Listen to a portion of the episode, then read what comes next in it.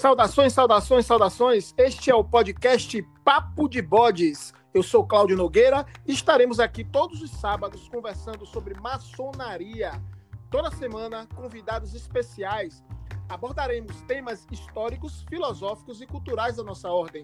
Seja bem-vindo, pode entrar. E hoje teremos o episódio de número 50 e falaremos sobre o tema A Maçonaria Operativa com o nosso irmão Pedro Juque. Seja muitíssimo bem-vindo, meu irmão. Pode entrar. Aí, meu irmão, boa noite. Prazer muito grande estar junto com os senhores aí do Papo de Bodes, a todos os nossos ouvintes. Espero corresponder hoje às questões que me, me serão enviadas. Um grande prazer. É, gostaria de dizer que eu estou falando aqui do Paraná, é, é, para todo o nosso país, para todo o nosso Brasil, falando diretamente com os irmãos é, e, e, também outros ouvintes que, que são simpatizantes da maçonaria. Estou à disposição do irmão, é um prazer muito grande, meu irmão. O prazer, sem dúvidas, é nosso, meu irmão, e nesse número redondo, 50, 50 programas, tinha que ter um convidado especial, com certeza, meu irmão. E 50 entrevistas, não é brincadeira, viu? O programa está rodado, o programa está com audiência, graças ao grande arquiteto do universo, muito boa. Estamos aí atingindo 35 países e mais e chegando aí a 35 mil de audiência, entendeu? Então é uma coisa que muito agrada este humilde apresentador, meu irmão. Isso, responsabilidade é para nós também que vamos responder aqui. Mas você é fera, meu querido. E eu tenho, é, tenho passado aí pelos, pelos WhatsApps da vida, aí toda vez eu vejo lá a foto do irmão dando uma palestra aqui e acolá. Sei que o irmão vai sair daqui, já vai para uma palestra também o negócio está corrido, hein, meu irmão? Depois da pandemia, o negócio aumentou, não foi? Pois é, exatamente. Eu acho que essa questão do nosso afastamento do é, é, presencial das lojas, né, acabou é, expandindo a, a, a, nossa relação através desses meios eletrônicos que nos, nos são colocados à disposição, né? Então, isso, por um lado, acabou aproximando, nos aproximando é, nas distâncias, né, nas, da, da, da, dos nossos orientes para as distâncias aí, é, é, digamos assim, sem muitos cálculos, mas a grande quantidade de irmãos. Então, é, é, esses são, são os motivos aí da pandemia, quer dizer, são, são os paradoxos, né, meu irmão? Então, irmão, é, essa é a parte boa, né? Porque justamente o irmão aí no Paraná, eu aqui na Bahia, certamente ficaria essa dificuldade, né, para o irmão dar uma palestra aqui ou eu dar uma palestra lá. Então, essa, essa coisa é, é, une os irmãos. Então, nesse sentido, estamos é, gratos né, da, da, da oportunidade. Perfeitamente. Uma chamada O Currículo do Bode.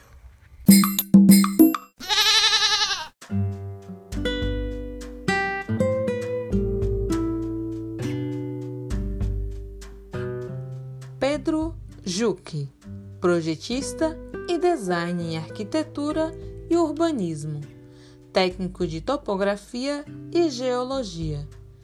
Ex-secretário municipal de Desenvolvimento Urbano e ex-diretor-geral de urbanismo da Prefeitura Municipal de Morretes. É historiador, palestrante, escritor e pesquisador maçônico no campo da história, ritualística e filosofia da ordem. Autor de livros e manuais de ritualística, é também o responsável pelo blog do Pedro Juque. É mestre instalado pela loja Estrela de Morretes, número 3159, do Grande Oriente do Brasil, Gobe, Paraná. É grau 30 do rito escocês antigo e aceito, mestre da marca e mestre do Real Arco. Membro correspondente da Quarto Coronat Lodge número 2076 de Londres. É o atual secretário-geral de Orientação Ritualística do GOB, Poder Central, Brasília. É benemérito da Ordem, portador do mérito do Pelicano no grau de Grande Cavalheiro, portador da medalha do cinquentenário do GOB Paraná, da Comenda Duque de Caxias e da Medalha ao Mérito Manuel Demétrio.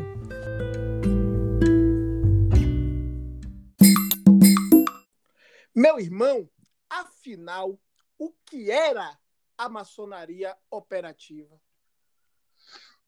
Então, meu irmão, é, veja, quando no, no, nosso, no universo da, da, da nossa instituição, as pessoas é, têm apenas a definição da maçonaria, independente daquilo que nós sabemos que às vezes pensam de nós, né?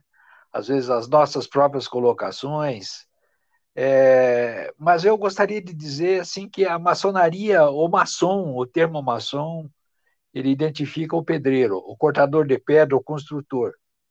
E quando nós falamos de maçonaria operativa, nós falamos da ancestralidade da maçonaria. A nossa instituição nasceu né, é, na, na, na, Idade Média. Nós somos herdeiros dos construtores medievais, os cortadores de pedra. A nossa história é, beira documental, né, sobretudo, ela beira os 750 a 800 anos de história. Então, quando falamos em operativo, falamos dos maçons de fato construtores. O de fato é que eles eram profissionais. Hoje, hoje a nossa maçonaria, a nossa instituição é um tanto quanto especulativa, assim como esse irmão que vos fala, assim como tantos outros que nos, nos, nos ouvem, ah, são, são é, é, é, digamos, homens ligados à arte de construir, mas uma construção é, diferente daquela construção operativa dos homens que de fato construíam catedrais, castelos, é, é, obras públicas, abadias, igrejas, né, que vivíamos na sombra da igreja. Hoje não, hoje somos especulativos porque somos homens é, de diversas profissões é, e de, é, de diversas é, latitudes da terra e que participam da, da, da, da nossa sublime instituição. Então, quando falamos de maçonaria operativa, nós falamos da sua origem o operativo era o pedreiro, de fato. Agora, irmão, antes de entrarmos na história propriamente dita dessa corporação de pedreiros especializada, eu queria situar o nosso ouvinte na época em que essa situação ocorre. Né? Como era a sociedade em que surge essa maçonaria operativa, meu irmão? É, vivíamos é, um período no século IX, do século X, né? é, com, com uma idade média, né, é bem bastante conhecida, a nossa sociedade ela vivia muito em função da igreja, né? O clero era era um estado e, e essa esse, esse período nosso do século X começa com as associações monásticas que eram muito comuns, né, no, no, no clero da época. Eu poderia citar os cistercienses, os os mestres comantinos, é, enfim, esses homens eles detinham o, o, o, poder e a arte de construir, né?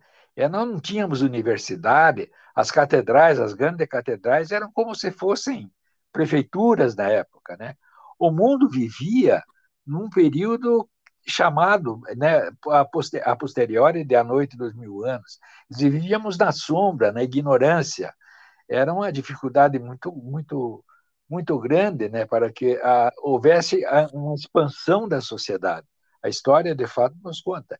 E, e nós brotamos, nós nascemos né, das, nas corporações medievais exatamente nessa época, né, no período no ano 1000. Então, nossa referência é que nós temos é, é de uma reunião que teve numa cidade medieval de York, é, em 926, né, com o rei Atelstan, e seu sobrinho Edwin, que fizeram uma reunião das, dessas corporações para fazer uma avaliação sobre os prejuízos que aquelas confrarias de construtores né, da própria igreja vinham sofrendo pelas invasões dos povos bárbaros. Então, eu acho que esse é um marco histórico para nós. Né? É, como a gente fala sempre, a história é uma coisa dinâmica e ela pode nos apresentar outros fatos, né? Mas hoje o que nós temos de documento É daí que partem, então, as associações monásticas, as confrarias leigas. Aí vamos entrar no século XI, no século XII, com as guildas e construtores, até chegar à franco-maçonaria. Mas o mundo, o nosso mundo de construção era o norte da Europa, era a Escócia, era trevo, boa parte da Inglaterra, o norte da França, né, onde o estilo gótico imperava, é, por condições, de fato, sociais, culturais e, de, e econômicas também da época. É isso, né, meu irmão?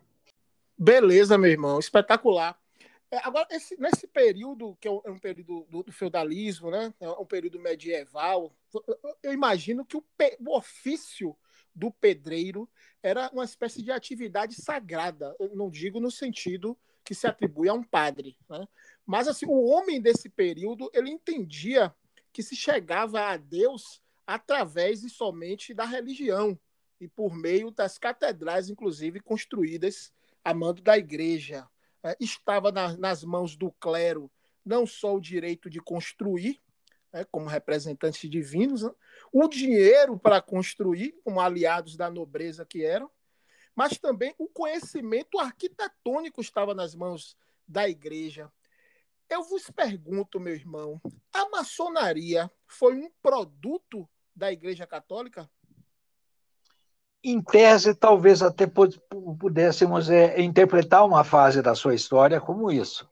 Mas veja, é, a questão era organizar essas associações.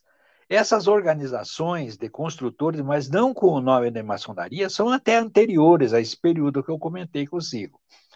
É, veja, é, no século VI a.C., né, havia a, a, a, as conquistas romanas, né, as conquistas de Roma, principalmente, eram imensas, eles avançavam a, a força do seu império, né?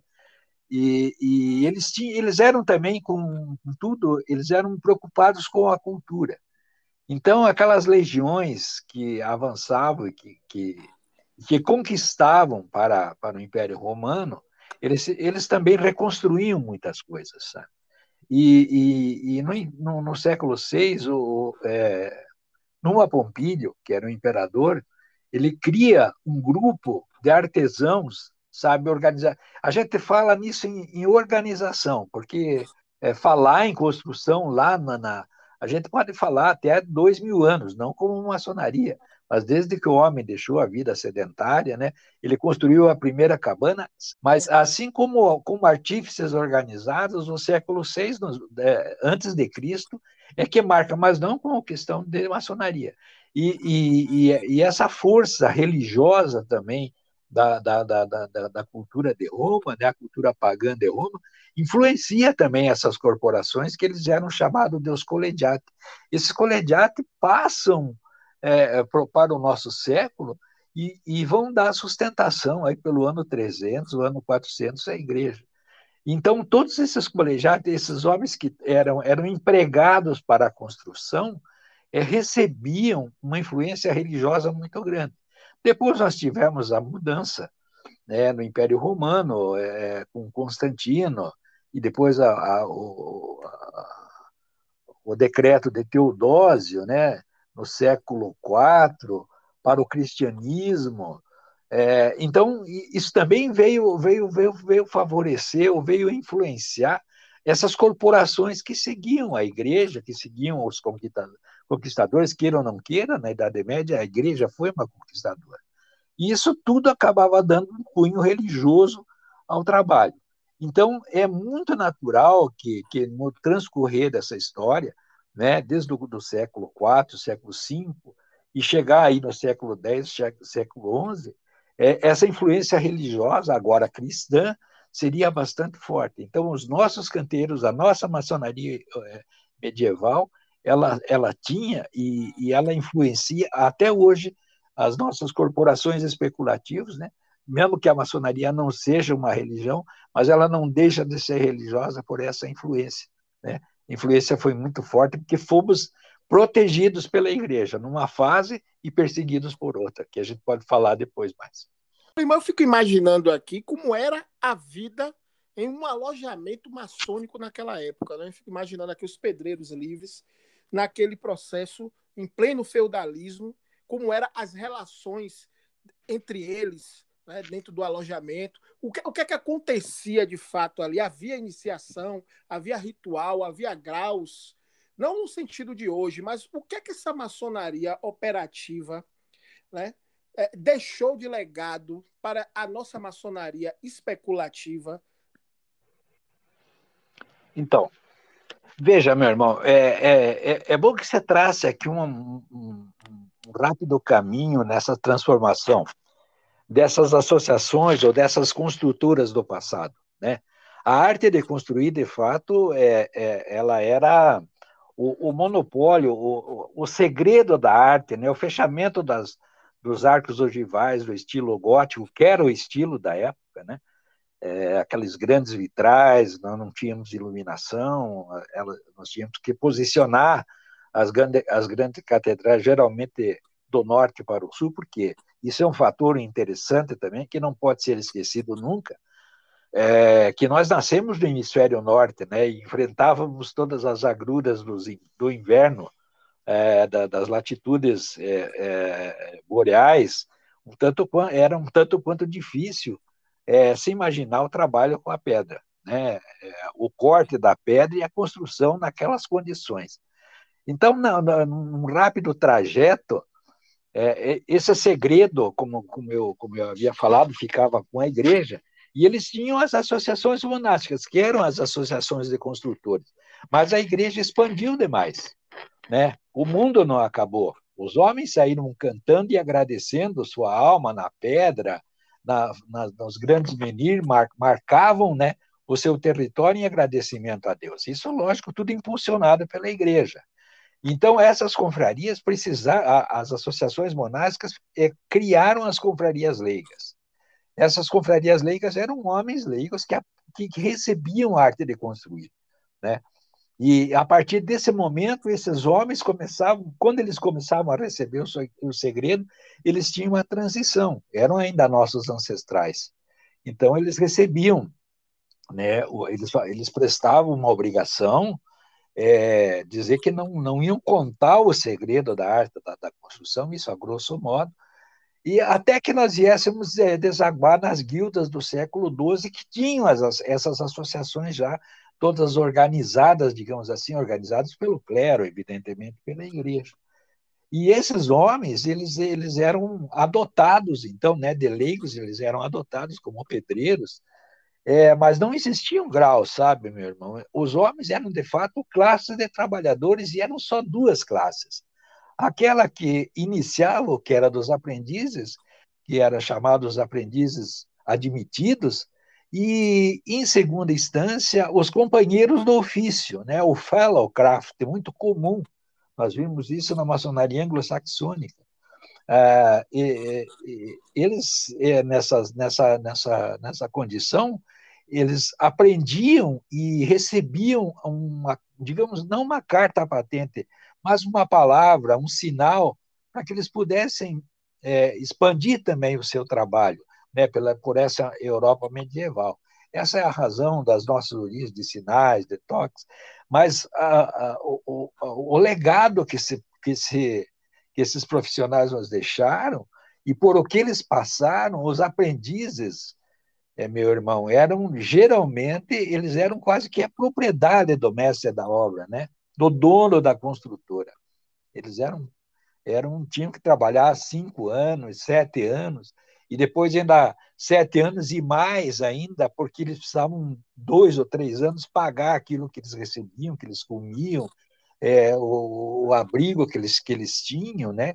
é, o ensinamento da profissão. É mais ou menos como nós pagamos uma faculdade hoje, só que num modo completamente diferente. As iniciações eram muito diferentes disso que nós conhecemos do modo especulativo. As iniciações eram no ofício mesmo, né? Com datas e épocas especiais que nós podemos falar na sequência. Certo, e eles, na verdade, moravam em torno da obra. Essas obras, inclusive, duravam décadas e décadas, umas até séculos, né, meu irmão? Essa questão de morar ao lado da construção, que dá o nome loja, né, de alojamento. Fala um pouco para a gente sobre isso, irmão. Isso, é, na, esse nome loja, ele aparece mesmo nas, nas, nas guildas de construtores medievais, né? né? Ela, ela é empregada para isso, porque essas lojas eram um lugar onde as pessoas guardavam material, faziam suas refeições, mas não era só do pedreiro, né? Existia a loja de mercadores, as, as lojas de artesãos, de outros, outro tipo de artesanato, e é, é justamente pegando o bonde dessa andança desse bonde que os construtores seguem também as guildas, e as guildas começaram a ter, é, é sob sua tutela, ela, eles começam a ter também as corporações de ofício. E, e, esses homens, esses homens que eram que eram admitidos, né, não é, não, não se falava em iniciação, mas esses homens que eram admitidos na arte de construir, eles eles eles tinham que ficar à disposição do chefe do, do chefe ou do mestre da loja, né, ou do, ou do mestre da obra, daquele que contratava, aquele que fazia o contrato com a igreja. Então eram na verdade verdadeiros servos, né?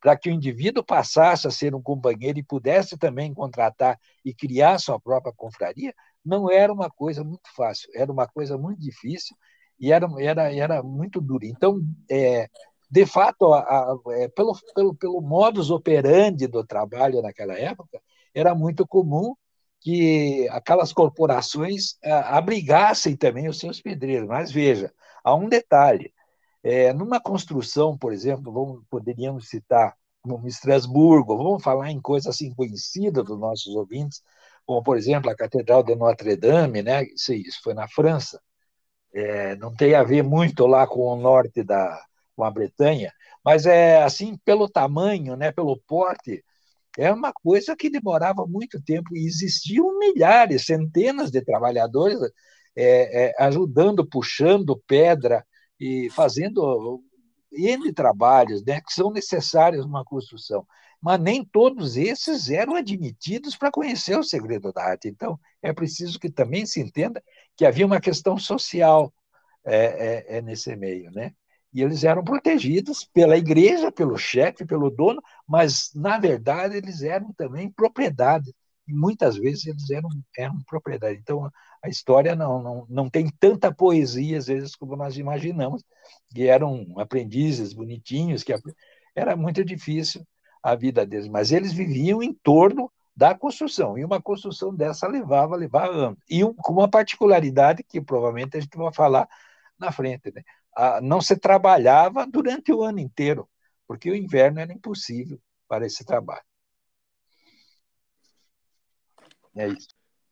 Agora, irmão, você falou aí há pouco sobre essa questão que nem todos os admitidos recebiam, nem todos os pedreiros que estavam trabalhando ali eram admitidos, ou seja, nem todos eram maçons é, que iam estar em contato com os conhecimentos, com justamente o segredo comercial e tudo mais. Eu, eu falo isso porque alguns manuscritos antigos da, da maçonaria operativa, por exemplo, o, o, manuscrito Cook, que é de 1450, eles têm ali alguns indicativos que dizem né, que o maçom receberia uma educação, vamos dizer assim, diferenciada do momento histórico. Ali você tinha o acesso às sete ciências liberais, né? Para quem não conhece, a gramática, a retórica, a dialética, a aritmética, geometria, música, astronomia, enfim, é, há cadernos, inclusive, de alguns mestres de loja que demonstram que eram homens com conhecimento né, que até antecediam a questão do, do, do, renascentista, aquele homem que tinha um conhecimento bem amplo, era ao mesmo tempo um mestre de loja, era, um, era uma espécie de arquiteto, engenheiro, mestre de obra, é, administrador, enfim, eram era, uma, era múltiplas funções e não era comum isso na época. A questão, meu irmão, que eu fico aqui imaginando, se esse conhecimento é, era restrito só aos mestres, aos mestres, ou os companheiros, os aprendizes também tinham acesso a estes conhecimentos das ciências liberais? Não, meu irmão, veja, é, os mestres, é, mestre não era, não era nem, nem se podia dizer que era uma classe profissional, não existia classe de mestre. Quem instruía, quem dava, a maioria, nós pegar qualquer, desde o a, a, grande parte dos manuscritos das nossas antigas obrigações elas já eram escritas em tipo poema porque os nossos construtores do passado eram homens rudes, eles não sabiam nem ler nem escrever. Quem passava esses conhecimentos para eles eram os clérigos, eram os homens da igreja que tinham mais estudo, mas não eram os pedreiros em si, sabe? Se nós pegarmos as obras aí de R. Carr, por exemplo, né? Se nós pegar é, é Bernard Jones, né, ler a, o, o, o, o, ele tem um livro que deveria ser um livro de cabeceira dos maçons, é um, o guia e o compêndio da, do, dos franco-maçons, o, o mesmo at Work também do, do R. Carr, melhor esmiuçado essa, porque esse, esse, essas obrigações, esses manuscritos, eles precisam ser interpretados. E muito disso também era fantasia, sabe? É, o, as, as, as artes e as ciências liberais, as sete artes e ciências liberais, divididas lá né, em primeiro trive e em segundo trive, elas faziam muito parte depois das universidades, elas vieram fazer é, aparecer é, constantemente como matéria é, de aprendizado mas já num período especulativo, de 1600 para cá. Eles eram citados, o que nós tínhamos nos manuscritos, de fato, eram lendas, essas lendas que agregavam, né, sobretudo, é, é, utilizando a religião e o temor a Deus, é, que congregavam os homens do seio daquelas lojas. Mas os, os conhecedores da, da, da, da aritmética, da geometria, eram clérigos, não eram é, os mestres, não existia mestre, por favor, eu acho que isso é uma questão que eu gosto sempre de deixar claro. O termo mestre maçom só apareceu em 1725. Não, na... mestre, mestre da, da loja. Ah, sim. Dono, não, mas o mestre, da, da o, o, mestre da loja era, era um companheiro experiente. Né? Ele, era um, ele era um gerente, na verdade. O dono do canteiro era, era na verdade, o, um grande latifundiário, era, era um homem ligado ao reinado, ligado à igreja, né? era um homem que, que, que, que, ganhava. Mas quem passava os segredos e quem ensinava geometria eram os clérigos. Né? Evidentemente que, com o passar dos anos, muitos desses homens detinham esse segredo e eles também continuavam passando, mas daí era um segredo profissional, né? não era muito esse segredo é, é, tão elaborado e tão preparado como tinham os clérigos que aprendiam, que estudavam já nessa época. Pois é, é porque eu falo isso por conta da questão do manuscrito Cook, que é de 1450, né? Então já tinha passado um bom tempo. E no, no próprio manuscrito tem essas é, questões ligadas às sete ciências liberais não sei se como um ato iniciático, né, dizer que eles iriam aprender isso, mas o fato que para se fazer aquelas construções devia se ter conhecimento, nem que fosse empírico ou que fosse de qualquer forma, é, não eram simplesmente homens que chegavam lá e vamos fazer. Né? Tinha que ter um, um, estudo, né? tinha que ter alguém ali por trás, tendo a parte da ideia, a parte do cálculo em si, não? Sim, evidentemente. É, é, os profissionais que, que cuidavam. Nós temos, inclusive, regras e coisas que acontecem nos ritos especulativos hoje em dia que são auritos desses tempos, né? É, por exemplo, a aplicação da 47ª proposição de Euclides, né, os cantos das obras, né, é, é, a, a, as proporções, a, é, o fechamento dos arcos, né? Porque não, a nossa a, engenharia da estrutura da, da, da, pedra era muito diferente da engenharia que nós conhecemos hoje. Você não tem a dúvida nenhuma que esses conhecimentos faziam parte das, das, das confrarias, né? As sete artes e ciências liberais foi como se fosse a universidade desse período, né? Ela veio, ela veio ensinando, ela veio, veio, veio explicando é, né, é, sobretudo do segundo trivium para eles, né, que o primeiro trivium era gramática, retórica e lógica, é uma coisa assim muito mais próximo já da idade para chegar já nas lojas especulativas, onde homens que já não eram ligados à arte construir passavam a fazer parte do seio, do corpo da maçonaria, mas já como protetores. Né? E aí, isso também entra. Como você vê no manuscrito Cook, lá de 1400 e alguma coisa, ele traz, ele, ele fala das sete artes, porque eram as, as artes liberais do passado, elas não eram uma coisa, uma coisa recente. Né? E de tudo isso, o que se mais aplicava era a geometria. A geometria era, era, era fundamental, né? pelo menos os conceitos básicos de geometria, para que eles pudessem é, é, fazer essas, essas construções. Então, trocando em miúdos, cada corporação de ofício tinha o seu especialista, ou seu, ou vários especialistas, né, que trabalhavam em função daquelas obrigações morais, éticas e profissionais. Quando eles caíam nas profissionais, eles caíam no estudo é, da, da, da, construção em si, da prática elaborada é, é, é do seu ofício. Né? Não era só cortar a pedra, evidentemente que é, é uma arte, né? mas colocar a pedra e fixar a pedra é, aprumada em, nas alturas que eles faziam e conduzir o fechamento, colocar a pedra-chave no fechamento dos arcos, isso tudo é uma ciência de geometria, uma ciência de, de, de, de engenharia, que você não tenha dúvida nenhuma que era, é, existiam homens capazes é, é, dentre a, a, os, os rudes construtores evidentemente, para orientá-los. Mais ou menos como acontece hoje com o mestre.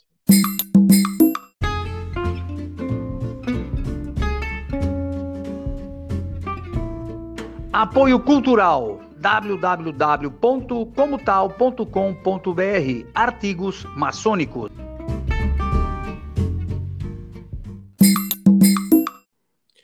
Agora, irmãos, sabemos que essa maçonaria operativa, que começa devagarzinho com as guildas, vai evoluindo para uma associação da qual chamamos de maçonaria operativa. Tem todo um processo longo de aquisição de conhecimento, de construções belíssimas. Existe um momento, inclusive, de, de auge dessa arte chamada gótica. Fala um pouco para a gente aí deste momento tão importante para a maçonaria operativa. Então, todo, todo esse trajeto, depois das guildas dos, de, de construtores é, medievais, o nosso a, a, a surge é, a, a franco-maçonaria. Né?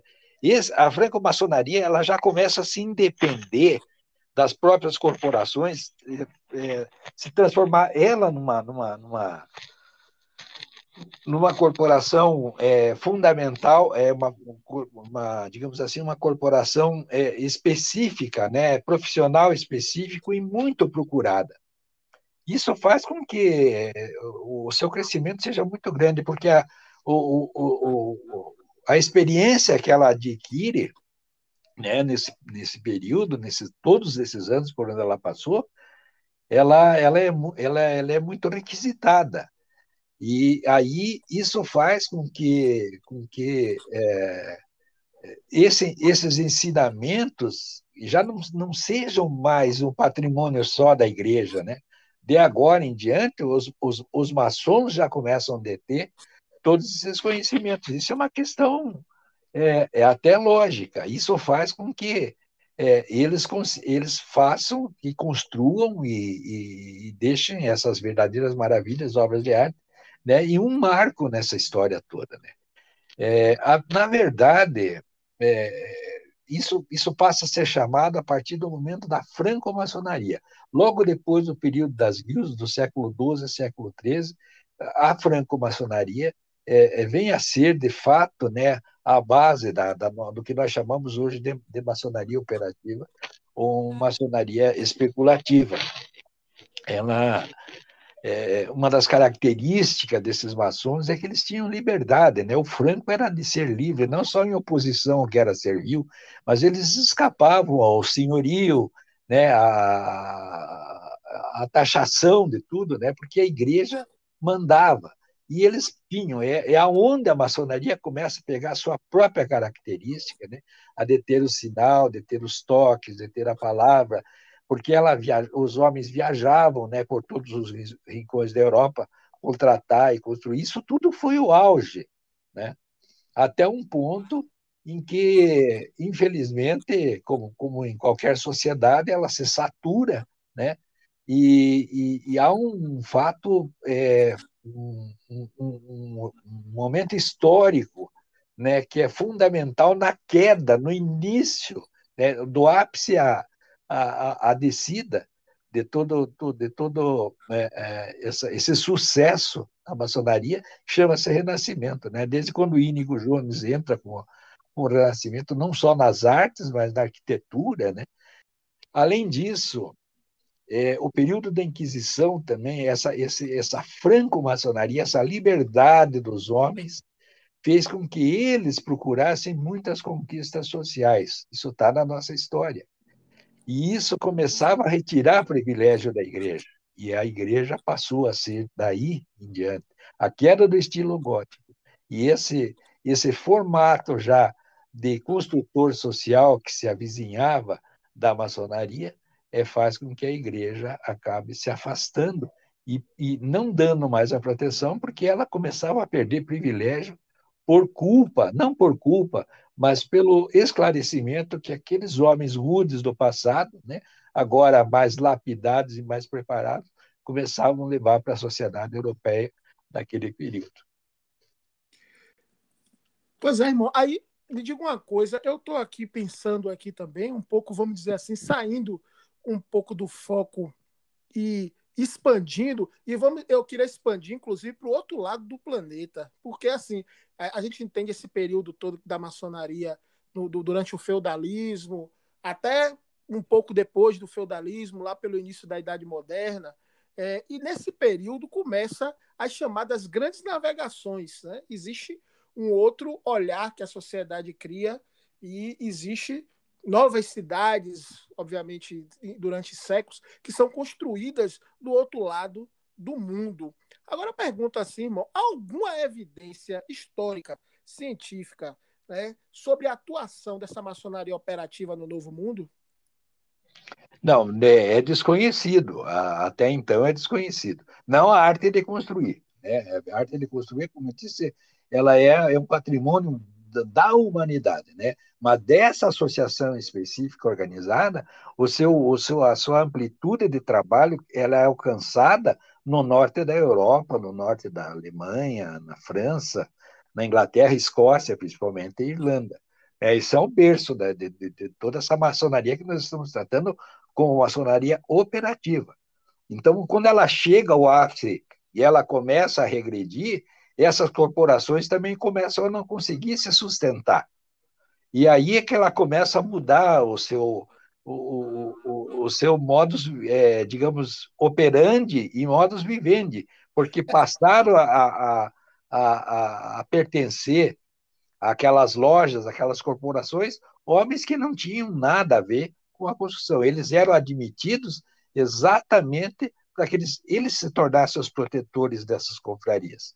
Até então havíamos perdido né, o, o apoio da igreja e, por conseguinte, apoio de, de reinado, de senhores feudais, enfim, de tudo, é, acabou se afastando da, da, instituição.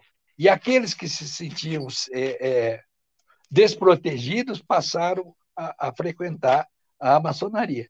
E, e isso é, ficou restrito, é, eu quero reiterar novamente, a Europa, o norte da Europa, a Inglaterra, que nós conhecemos da história.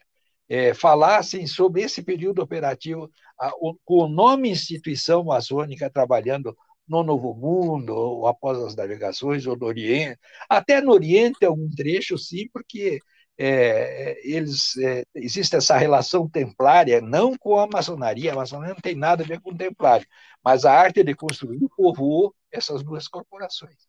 Mas a, específico na sua questão, eu desconheço qualquer coisa na história documental que possamos dizer assim que a maçonaria andou é, com aquele formato de construção é, pelo Japão, digamos assim, pela América do Sul ou outras coisas. Embora é, reconhecidamente nós saibamos que nós temos grandes edificações também é, espalhadas por todo o mundo, mas nem tudo pode se chamar que é obra da maçonaria. Você falou em cavaleiros templários aí, meu irmão. A maçonaria operativa construiu abadias ou, ou fortificações para os cavaleiros templários? Há algum registro histórico sobre isso? Ah, sim. É, na Escócia, principalmente. É, essa história ela é muito confundida por muitos historiadores. Né? a, o desenvolvimento também, a história do, do, dos Cavaleiros do Templo, né, da, da, ordem da milícia dos Cavaleiros do Templo, toda a história dos Templários, que depois acaba naquela fogueira lá com Jacques de Molay, aquela perseguição de Filipe o Belo, que não, não, é, não, não faz parte do, do, do, nosso do mote hoje da nossa, da nossa questão, da nossa entrevista, mas é, eles também eles precisavam construir nesse trajeto que eles faziam até o Oriente Médio, né, toda, toda essa criação templária, é, eles criaram, por exemplo, as companhonagens. As companhonagens eram corporações de ofício que não tem nada a ver com companheiro, é, o fellowcraft. Né? E essas companhonagens eram, eram de, de, também construtores. A moda de, de, de, de, de Numa Pompílio, lá no século VI a.C., eles também, nesses trajetos que eles, que eles diziam que protegiam os cristãos, mas eles também andavam atrás não, é, de, de tesouros e, e, eles andavam atrás de outras coisas também que não vem ao caso a, a conversa aqui, mas eles, eles, eles queriam o dele também, né? Não era é, eles não, não era bem de, da paz de Deus, eles queriam também eles ficaram eles ficaram milionários, né? Criaram a letra de câmbio e tal. Foi por isso que despertaram, é, eu poderia dizer assim, é, essa essa cobiça do Felipe o Belo, né, do Papa, e enfim, tudo aquilo, aquilo da história. Mas nesses trajetos haviam também essas corporações que construíam. E muitas vezes, meu irmão, há registros históricos disso, eles contrataram os pedreiros, os maçons para também ajudar eles a construir. Ajudar não, eles pagavam fortificações, cidadelas, obras militares, além das companhonagens que não davam conta. Assim como a igreja, lá no começo, com as associações ronáticas, não deu conta do trabalho, os templários também tiveram no, o seu, no seu sucesso também a necessidade. E veja que a história se reverteu. Depois que eles foram é, extintos, é, eles foram indo para, para, o, para o norte da Europa, foram parar na Escócia, principalmente, e eles lá acabaram é, é trabalhando com os maçons. Muitas construtoras, lá na, na, na loja Capela de Maria, é, nós vamos encontrar lá em Edimburgo, na Escócia, muitas, muitas, muitos relatos, né? muitos, muitos túmulos, por exemplo, onde tinha lá o G e tinha uma espada. E as pessoas já misturaram tudo, sabe? Alguns historiadores atabalhados misturaram. Mas não é, é porque eles, eles, eles, eles que tinham também experiência, passaram a trabalhar junto com aqueles homens que construíam também no norte da, da, da, da Inglaterra, ou seja, na Escócia. Essa é a relação. E é isso que muita gente faz confusão, dizendo que os templários vieram da maçonaria, que a maçonaria veio dos templários. Mas ambos também trabalharam na arte de construir. Isso é indiscutível.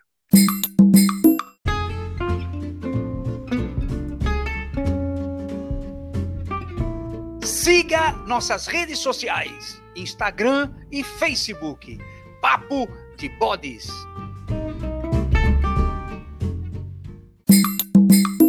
Tiros de canhão, reforma protestante, queda da Bastilha, revolução industrial.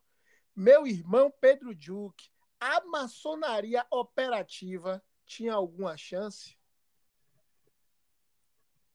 Não, eu não. Não, eu, eu até estou um pouco confuso com isso, porque a maçonaria operativa nesse período, aí já de nós falar da revolução, de todas essas coisas, ela já não existia mais.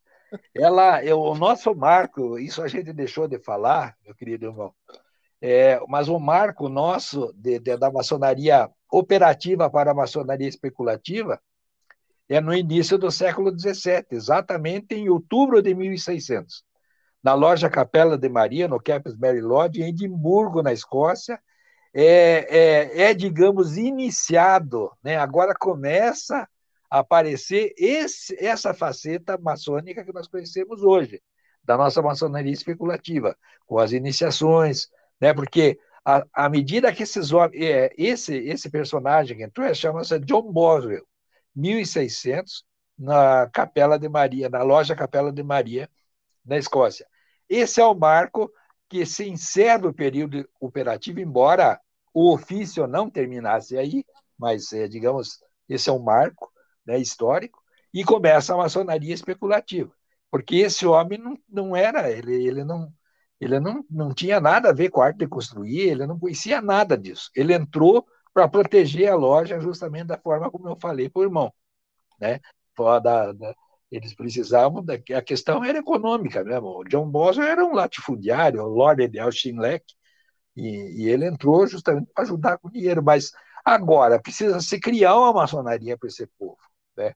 Então, daí para frente, nós temos uma maçonaria chamada especulativa, que vai atingir até o ponto da, da moderna maçonaria, que vem com a fundação da primeira grande loja em Londres, em 24 de junho de 1717, que é a moderna maçonaria, porque inaugura o sistema obedi obediencial. Mas daí é uma história muito rica, de 1600 até 1717, que eu acho que isso é, um, é, é, é uma outra história que precisa ser contada também.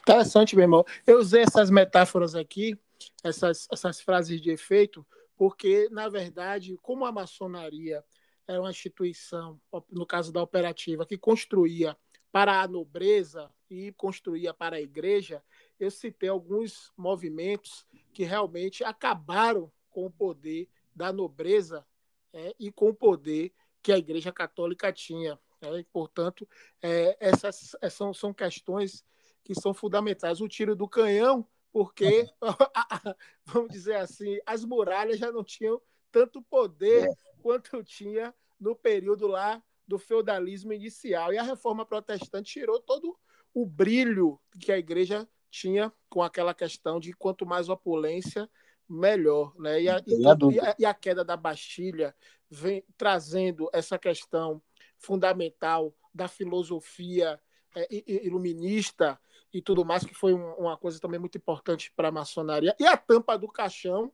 a Revolução Industrial, porque a Revolução Industrial acabou com a questão dos ofícios e seus segredos. Né? Hoje a questão era fazer em quantidade e fazer logo. Então não tinha mais aquela questão de você guardar o segredo do ofício, que era uma, uma característica fundamental da maçonaria isso. operativa. Isso. Então, por isso, essas metáforas assim que parecem estarem distantes, mas tem uma, uma, uma liga aí que bate. É um elo, né? É um elo entre. Mas, meu irmão Pedro Duque, me diga uma coisa: o Pedro Duque, escritor, fala um pouco para os nossos ouvintes aí, dessa parte sua aí. Eu só queria, eu só queria deixar mais uma coisa. Quando você citou aí a França, a Bastilha, né? É, é, é, o que eu digo na riqueza que tem desse ano de 1600 na história da maçonaria, porque vão aparecer dois troncos de maçonaria, um ateísta e um ateísta. Né? Isso vai, isso vai influenciar em toda essa maçonaria que nós conhecemos. Então, é, existem dois troncos que é, têm histórias à parte.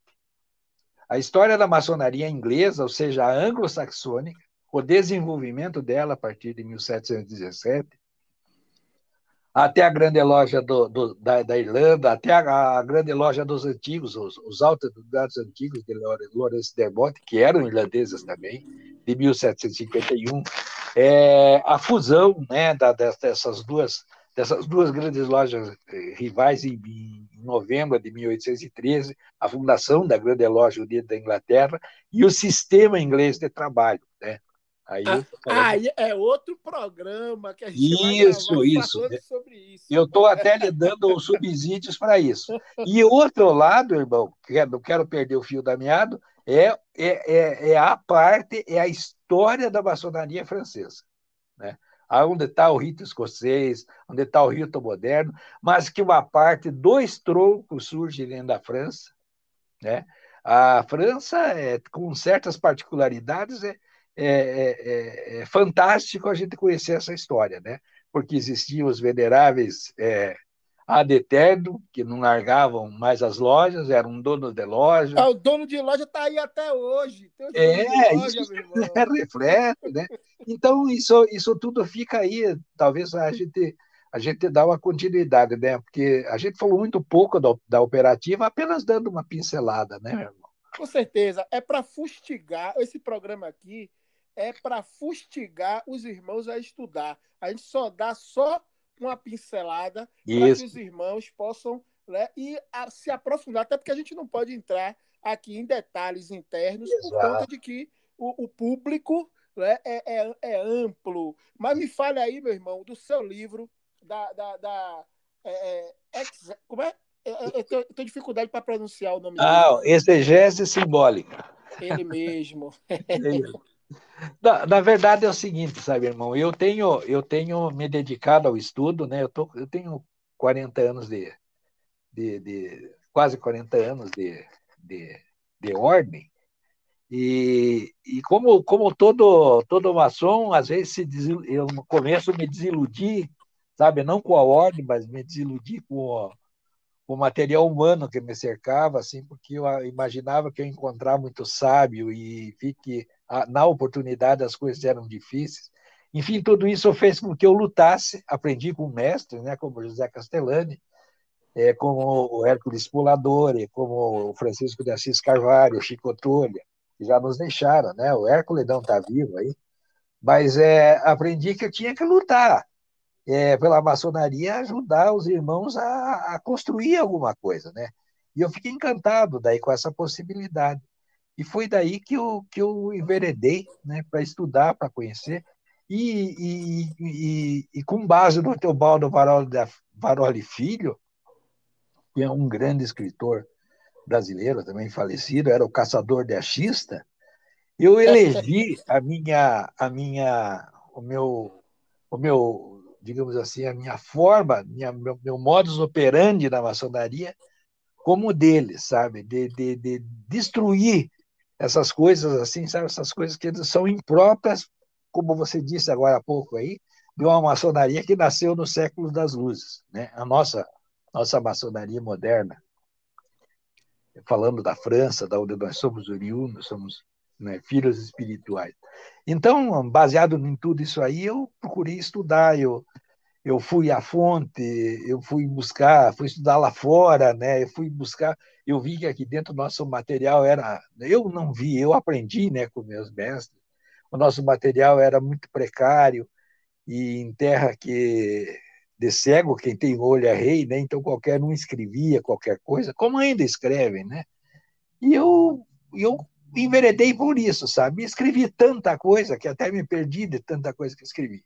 Uma delas resultou esse livro, o Exegese Simbólica, que eu estou fazendo próprio Dismaçom, porque uma das coisas que sempre me chamaram a atenção foi o painel da loja, né, aquela condensação de símbolo, aquilo ali tem, é uma riqueza tão grande que a grande parte dos nossos irmãos ficam dando volta, usa aquilo lá apenas como referência para fazer circulação. Né? Então, eu, quando, eu, quando eu fui escrever o livro Exegese Simbólica, eu enveredei para esse lado, sabe, de, de pegar a primeira coisa, é mostrar que nós tínhamos duas maçonarias.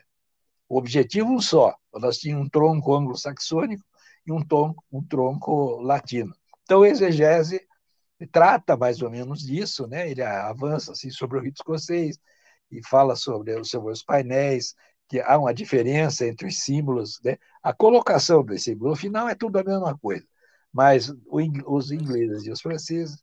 Então foi isso que e junto com isso eu comecei a escrever outros livros que estão tudo parado porque já faz 20 anos mais ou menos eu pertencia à, Comab, ao Grande Oriente Independente, e quando eu fui parar no Grande Oriente do Brasil, eu, eu entrei no Grande Oriente do Brasil e virei secretário estadual, virei secretário adjunto de rito, e isso tudo me atrapalhou também bastante aí para mim dar sequência nos meus livros. Agora tô, estou como secretário-geral do GOB, né?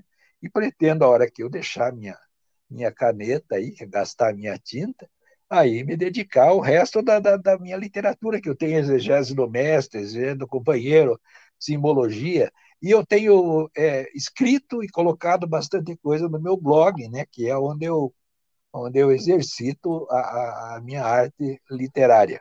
Então é isso. Estamos aguardando, ansiosos, estes livros, meu irmão. Inclusive eu, por ser livreiro, para vender todos eles.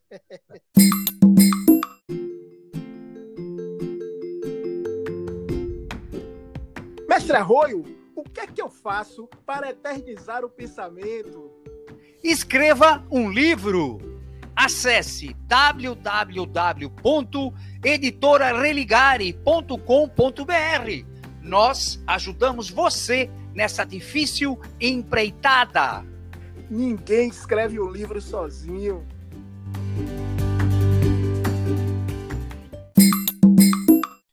Irmão Pedro Juque, gratidão, gratidão, gratidão pela sua participação aqui no nosso programa. Realmente uma exegese operativa. Estamos aqui muito gratos.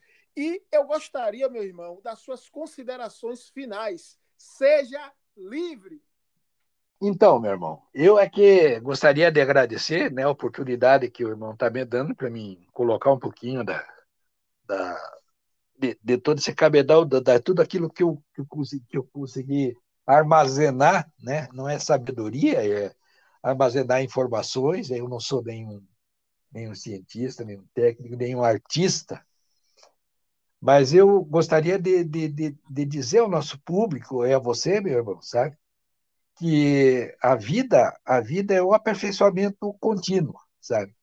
Nós não podemos ser contemplativos e devemos até, o, o até a meia-noite, né? Até, nós trabalhamos do meio-dia à meia-noite. Quando a idade dizer que acharmos que a idade já não, não nos agrade, nós devemos então descansar. Enquanto isso não acontece, nós devemos é, procurar, perscrutar, é, é, investigar a verdade, que isso é, uma, é um fundamento do maçom, e, e, e, é isso que nessa, nessa, nessas minhas colocações finais do nosso papo de hoje, que eu espero que a gente possa continuar em outras oportunidades, eu gostaria de citar, sobretudo, os nossos irmãos. Né? A vida do maçom não é só ler o ritual e ficar discutindo. Você senta, você levanta, você pega o instrumento aqui, o passa por lá, o passa por cá. Antes de tudo, precisa saber o que está fazendo dentro da instituição e não se fazer nada Nada, nada. Não faça nada na vida sem saber o que você está fazendo. Se assim não fosse, nossos antepassados, nossos ancestrais, se não soubessem o que estavam fazendo, não tinham obras que estão em pé até hoje aí para servir do nossos exemplos, né? Assim, nós poderíamos ler Isaac Fort Newton, né, na taberna dos maçons antigos, que reforçaria isso que eu estou falando a sabedoria não, não nos leva a, a, a nenhum, nenhum reinado, não nos leva a, a, a nada assim que, que possa é, nos conduzir à vaidade. Não, nada disso. A sabedoria é a simplicidade. E buscar a sabedoria, é, eu acho que nós temos que fazer toda, toda a nossa vida. Né? É, basta que estejamos acordados. Enquanto estamos dormindo, estamos descansando o corpo. Acordamos, vamos buscar conhecimento. Isso é sabedoria. Mas não fique com a gente. Vamos dividir isso com os nossos irmãos, com os nossos vizinhos, com a nossa sociedade. Assim eu entendo que nós poderemos construir, talvez, um, um templo a essa virtude e um mundo melhor. Melhorar o mundo, melhorar o homem para consertar o mundo. Esse é o nosso objetivo. E é isso, meu irmão. Mais uma vez, muito obrigado, agradecido, me apresentei para, para os irmãos e estou aqui à disposição no meu blog, do, do, o irmão tem aí nosso, nosso endereço e espero, numa próxima oportunidade, é, estar mais, mais, mais, mais leve e mais solto, né? para continuarmos falando sobre a maçonaria. Irmão Pedro Juque, satisfeito! Valeu.